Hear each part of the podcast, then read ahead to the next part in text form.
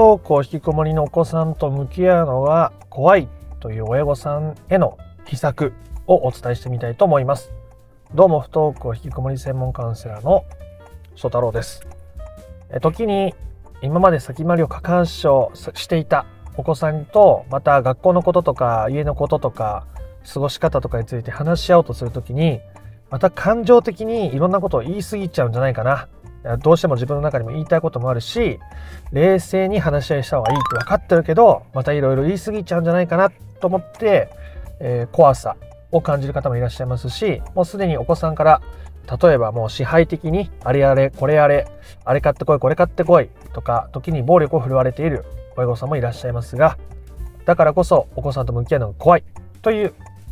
親御さんもいらっしゃいますね。なので必要な話し合いっていうのは絶対に起きてくるわけですね。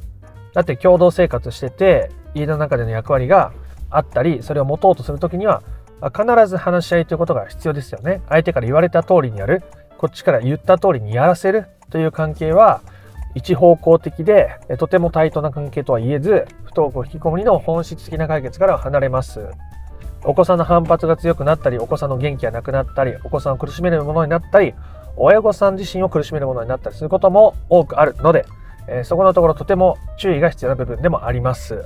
今回はそんなところからどうやったらお子さんとより冷静に話し合うことができるのか冷静に向き合うことができるのか自分の中に秘めている思いをどうやって、えー、対応して対処して、え子供と向き合えるのかってことをお伝えしていきたいと思います。その先には親子が対等に向き合って、え生活できるそんな場が待っているということですので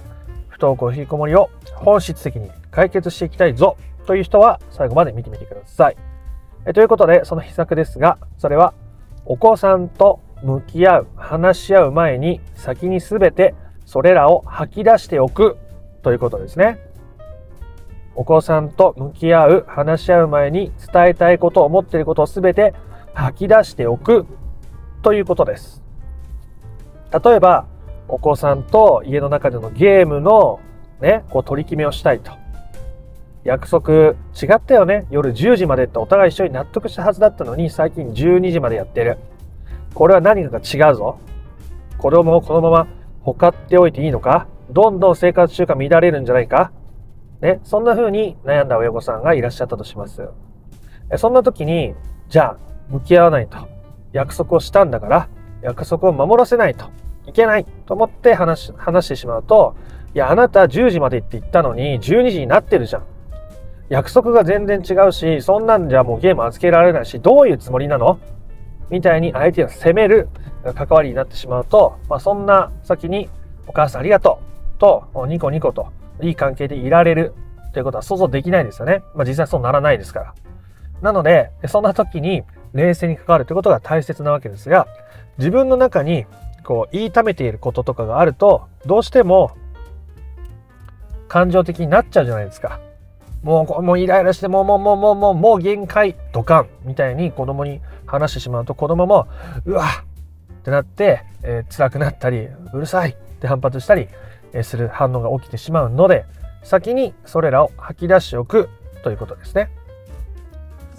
今、ゲームの例で話を出しましたが、ゲームのことでもいいです。家の家事のことでもいいです。学校の送迎に関することでもいいです。習い事のことでもね。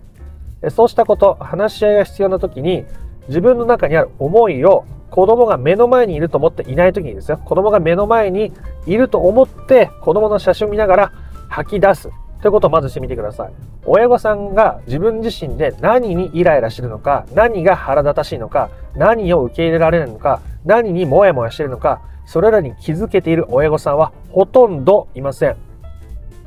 ほとんどいないです。5%未満です。そんな人は。自分が何でイライラして、何でモヤモヤしてるのかっていうことを瞬間的に分かる人は本当にいないです。僕も未だに分からなくなる時があります。そういう時は、今お伝えしたみたいなその場にいない時ですけどね、いないけどいると思って吐き出す、表現することによって自分が何に引っかかってるのかってことが分かってくるんですね。まず自分が子供と向き合いたくない、向き合えないかもしれない、怖いっていうところを認めることが最初のステップですね。向き合えないことが悪いことじゃないんです。で、また感情的になって、相手を傷つけてしまったり自分の価値観を押し付けてしまったり向こうから傷つけられるようなことをされたり言葉を言われたりしたら嫌だと思うのは自然じゃないですか。ね。なんでそれを怖がっているっていう自分をまず認めるっていうのがこのファーストステップですね。そしたら次のステップとしてはそのお子さんが目の前にいない時にね、えー、あなたが感情的に表現できる場をあなたが自分に与えてあげる。車の中、お風呂の中、トイレの中、カラオケボックス、ホテル、どこでもいいです。友達に聞いてもらってもいいですよ。表現できる場を自分で自分に与える。そこで子供の写真でも見ながら、あなたそのゲームいい加減どうにかなんないもうお母さんもやもやしてたまんないんだけど、みたいなことを表現する。正直に表現することですね。我慢、遠慮、必要ないです。この場面では。あなたが自分のことをあるがままに受け入れるというステップがないと、子供のこともあるがままに受け入れることがとても難しくなってしまうので、まずはそれをすることですね。そしてあなたが、え、自分のことを表現したら、そういう自分のことを、うん、受け入れるために、えー、寄り添うというステップを取ってください。感情的になっていることを悪い、ダメだ、良くないって思っていると、我慢して封印してずっと自分の心の中で煮えたぎる思いとして残り続けるわけです。それらはいつか爆発して子供に向かうことが多いですしまた関係がね悪くなっちゃうと非常にもったいないのでそうやって思ってる自分をちゃんと認めてあげるということですね子供のこと心配だからこそそうやって思うんだよねというように自分が思ってる願いとか感情とか思いとかっていうことを寄り添うというステップがとても大切になっていきます何も悪いことじゃないです誤差に感情的になるのはですねでこれができるとどうなるかっていうと自分のその我慢してた感情みたいなものが発散されるわけですね。発散されるわけです。すると次じゃあ子供と向き合おうかどうしようかって思った時にその怖いっっていう感覚が小さくなってるんですね。なぜならこれを子供に押し付けたらどうなるんだろう押し付けられたらどうなるんだろうっていうことを先に予行練習できてるからですね。避難訓練みたいなことが先にできちゃってるわけです。しかもその先にあった自分の感情も認めて受け入れて手放すというステップができているので向き合うことに対して抵抗もなくなっているし実際に向き合った時に感情的に思いをぶつけるみたいなことも可能性がどんどん低くなっていくわけです。すると子供は親に反発するとか親に言い返すっていう理由を失うわけですね。だってあなたがそもそも感情的にならずに子供と話し合うことができているから子供は親のせいだあなたが親がお前がそんな風だから俺は苦しんだなんでそんなこと言うんだみたいなことができないわけですよいい意味でね取り付く島がなくなっているわけですそうなっていくと子供はあれ？親がこっちに何も言ってこないぞ。あれ？俺はこのままでもいいのか？私どうしたらいいんだろう？って自分で考えて自分で行動する。ということをどんどんしやすくなるわけですね。親御さんが自分の中にあるお子さんへの思いはどんなものであったとしても否定しない方がいいです。あるがままを受け入れる。ということをした方が結果的にそれを手放すことができるようになっていくからですね。そうやって親御さんが自分のことを受け入れるということができていくとお子さんのことも同時に受け入れることができるようになっていくわけです。ね、お子さんが時に感情的になったりする場面を見た時に、あ、私も感情的になったことあるな。私もそうやって正直に吐き出してすごく楽になったことあるな。ね、その時に親御さんに余裕があれば、そういうお子さんのことを受け入れることができるわけです。ああ、この子は今、自分の中にある感情で一生懸命なんだなと。思いで一生懸命なんだな。理想と現実の間で一生懸命なんだな。頑張って、葛藤して苦しんでもがいてるんだな。ね。それを、ああだこうだ言うのは今違うな。みたいなことを自然と感じられるようになるわけですね。だって自分にできてるから。そうするとお子さんは自分の人生を生きやすくなるという寸法が叶っていくわけです。話をまとめていきますね。不登校引きこもりのお子さんと向き合うのが怖い。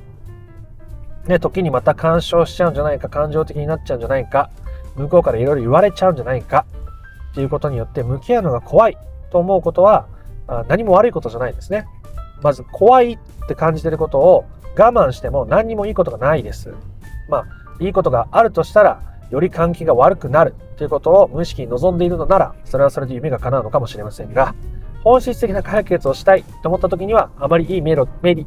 メリットにはならないということですね。だからまず怖いってことを認めることは何も悪くないんです。むしろ前向きなことです。ね、怖いなって、嫌だなって、いろいろ言われたら嫌だな、なんかまた感情的に言っちゃって、子供に嫌な思いさせちゃったり傷つけることになっちゃったら、すごい嫌だな、怖いなって思ってる自分をまず認めること、受け入れること、めちゃめちゃ大切な素敵なプロセスですね。そしたら、今度子供とそれと向き合うこと、ゲームのことなのか、家事のことなのか、学校のことなのか、進路のことなのか、学費のことなのか、お小遣いのことなのか、いろんなことがありますよね。でそれに対して自分が思ってる思い、子供にね、遠慮なく言っていいとしたら、どんなことを言いたいのか、ふざけんなよみたいな言葉が出てきても全然いいですから、それをまず子供がいないところで子供がいると思って表現することが大切ですね。おすすめは子供の写真を見ながら正直に自分の思いをぶつけてみるということです。で、それを否定しないことを意識してみてください。どうしても否定してしまう自分が出てくるときは、否定したくなるという自分をまた受け入れるようにしてみてくださいね。で、お子さんに対しての思いをとにかく表現してみることしたら、そう感じる自分に寄り添ってみてください。子供のことをそうやって思う気持ちあるからそうやってやってるんだよね。とか、どうしても、まあ、子供の健康が気になるから、あそこはね、ついつい言いたくなっちゃうよね。というように、自分に寄り添うということをしてください。寄り添ったから子供に何言ってもいいっていうのとはまた違います。それは親御さんにとっての問題なのか、子供にとっての問題なのかってことを分けて考えたり、えその整理していく必要はまたあるので、えそれはまたね、細かく話すと長くなるので他の動画見てもらえたらなと思うんですけども、ただ自分の中にどういう思いがあるのかを認められないと、それを手放すということはまた難しいので、えそういうステップとして紹介してるわけですね。まただここまでやるだけでも、お子さんに対してのいろんな思いとか押し付けとか恐怖みたいなものは小さくなっていくことがほとんどです。まあ、9割以上は小さくなっていくでしょう。なのでとても大切なステップになるはずですね。自分がお子さんに対して抱いている思いを正直に表現してそういう自分に寄り添ってあげるというプロセスをとってみてくださいそうすることによって怖い自分感情的になる自分でもいいんだって思えている時の方がそれらを過剰に表現するということをしなくなるんですね。やらないように、やらないように、やらないようにと思えば思うほど人は意識しすぎてしまいます。気がついたらそっちの方向に向かってしまいます。だからそうなってもいい。ね。そういう自分に、そういう感情的になる自分に居場所を与えてあげられる方がより冷静にいられるわけです。そして親御さんがお子さんに対してプレッシャーをかけたり、感情的に思いをぶつけたり、相手がこっちに行ってくることに対してただ言うことを聞くのではなくて対等に関わるということができていく時お子さんは親御さんに反発するとかうん自分の人生の失敗とか苦しみを親のせいにするということがだんだんとできなくなっていきます。なぜならそれを親御さんが受け入れられているからですね。その先にお子さんは自分で自分の人生をより考えて動き出すというステップを踏んでいくわけですが、それはその前に親御さんが自分の人生を考えて動き出したというステップがあるからですね。それが親御さんにできる最大のことであり、それをしてお子さんに何の変化もなかったみたいなことは、ほぼ起こらないですね。まあ、結果的にどうなるかは子供の人生なので、あまりそこに関心を持ちすぎることはお子さんに対する執着になっちゃって、結局お互いのね、関係を窮屈にしてしまうことがあるので、僕はあまりそれをこう、いじくることは強く言わないわけです。なるべく執着を手放して、自分の人生に意識を向けることによって、自分にとっての解決というものが満たされていくからですね。お子さんの個性とか、これまで感じてきたことを変えることはできないですし、お子さんの認識をこっちが勝手に変えることもできないですが、あなたがお子さんにどう感じるかとか、あなたが今の不登校引きこもりの問題をどう向き合って、どう捉えて、どう過ごしていくのかは、あなたにも変えられる部分が大いにあるわけです。それをしてから、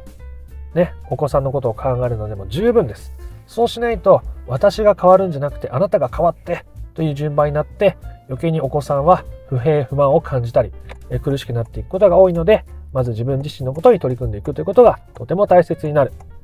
ということですね。ということで、今回の話が良かったなとか面白かったなと思った方は、いいねやコメントをしてみてください。不登校引きこもりの解決法について順序立てて知りたいよという方は、説明欄の URL から公式 LINE に登録をしてみてください。そちらから不登校引きこもり解決のための三種の神器という動画セミナーを無料でプレゼントしております。チャンネル登録も興味のある方はしておいてください。では、あなたの不登校引きこもりの問題が本質的な解決にたどり着くことを心から願っております。また別の配信でもお会いしましょう。ありがとうございました。ソ太郎でした。